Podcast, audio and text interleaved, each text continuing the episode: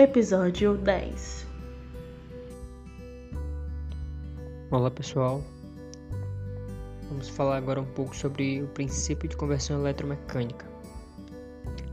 A conversão eletromecânica de energia ocorre segundo os princípios físicos conhecidos que se baseiam nas principais leis do eletromagnetismo, uma lei de Faraday, lei de Coulomb ou lei de Ampère para as forças mecânicas, e das leis mecânicas de Newton também. Todo sistema, a energia de entrada, em tese, tem que ser igual à energia que sai, adicionada às perdas e ao que foi armazenado. Em conversão eletromecânica de, de energia, a gente pode decompor o grande sistema em três subsistemas: o elétrico, o do campo de acoplamento e mecânico. Em cada um deles, o princípio de conversão tem que valer. A principal vantagem dos sistemas eletromecânicos de conversão de energia sobre os outros sistemas é que eles possuem um valor relativo de energia de perdas reduzido cerca de 10 a 20% e, portanto, possuem um elevado rendimento na conversão energética. E também possuem uma vantagem é o fato de os sistemas eletromecânicos terem um funcionamento reversível. Por exemplo, um motor e um gerador. Beleza? Bom, é, a transformação de energia em movimento. O que, que a gente pode falar sobre isso? O princípio da conservação de energia afirma que a energia não pode ser destruída nem criada. Em vez disso, apenas pode ser transformada de uma forma para outra. Dando um exemplo aqui de um motor elétrico, que é uma máquina destinada, destinada a converter energia elétrica em energia mecânica que no caso é uma das mais utilizadas, né?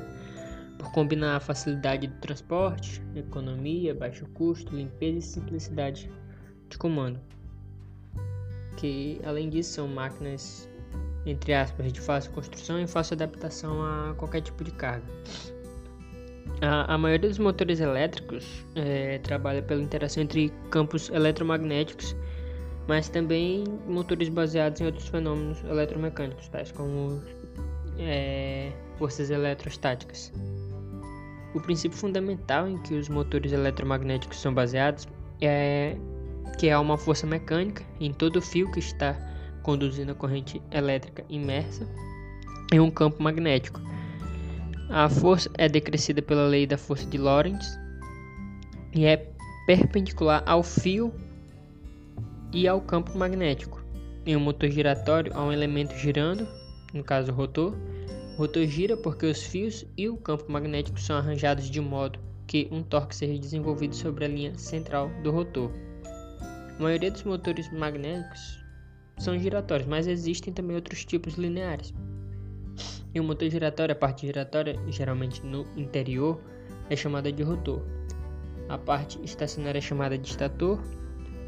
O motor ele é constituído de eletroímãs ou ímãs permanentes, que são posicionados no material ferromagnético que constitui o corpo do rotor, e geralmente bobinas de cobre que são enroladas adequadamente dispostas em volta do material ferromagnético que constitui o estator.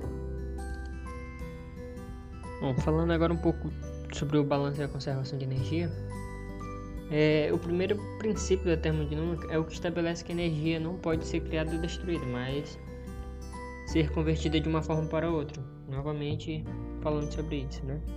É, continuando, a energia de entrada a partir da, das fontes elétricas é, é, igual à energia mecânica na saída, mais o aumento da energia armazenada no campo, somada à energia convertida em calor, no caso as perdas. É, falando agora um pouco sobre as grandezas dos sistemas eletromecânicos, é, nós temos é, as do sistema elétrico, que são a tensão e corrente, que podem ser energia de origem ou saída de uma conversão. Temos o fluxo de energia elétrica, no caso que é o canal de transmissão do fluxo de energia elétrica para o transdutor. O transdutor, que em si é o, faz o acúmulo de energia em forma de campo magnético ou elétrico. Passando aqui para o sistema mecânico, nós temos como grandeza o torque e a velocidade angular, que podem ser energia de origem ou saída de uma conversão. A ação motor tem como conversão de energia elétrica para motor. O resultado dessa ação motor é uma força traduzida em torque e velocidade. A ação geradora, no caso a conversão de energia de motor para energia elétrica, é, o resultado de, dessa ação motor é energia elétrica traduzida em tensão e corrente. Falando agora sobre a energia e a energia no sistema eletromecânico. É, a, a coenergia corresponde ao comprimento de energia armazenada em relação ao produto fluxo por corrente.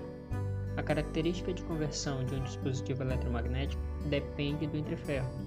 Quanto maior o entreferro, mais linear a característica de, de transformação, de conversão. É, uma vez que a permeabilidade do ar é constante. Para um dado comprimento do entreferro, a energia armazenada no, no campo magnético é representada pela área entre o eixo lambda e a, a a curva característica de conversão, lambda i.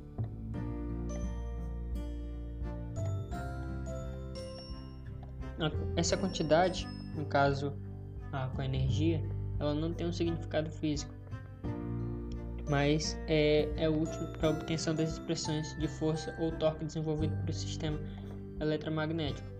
No caso, a variação da coenergia ela pode determinar a força mecânica responsável pelo trabalho realizado no deslocamento de partes móveis. Beleza?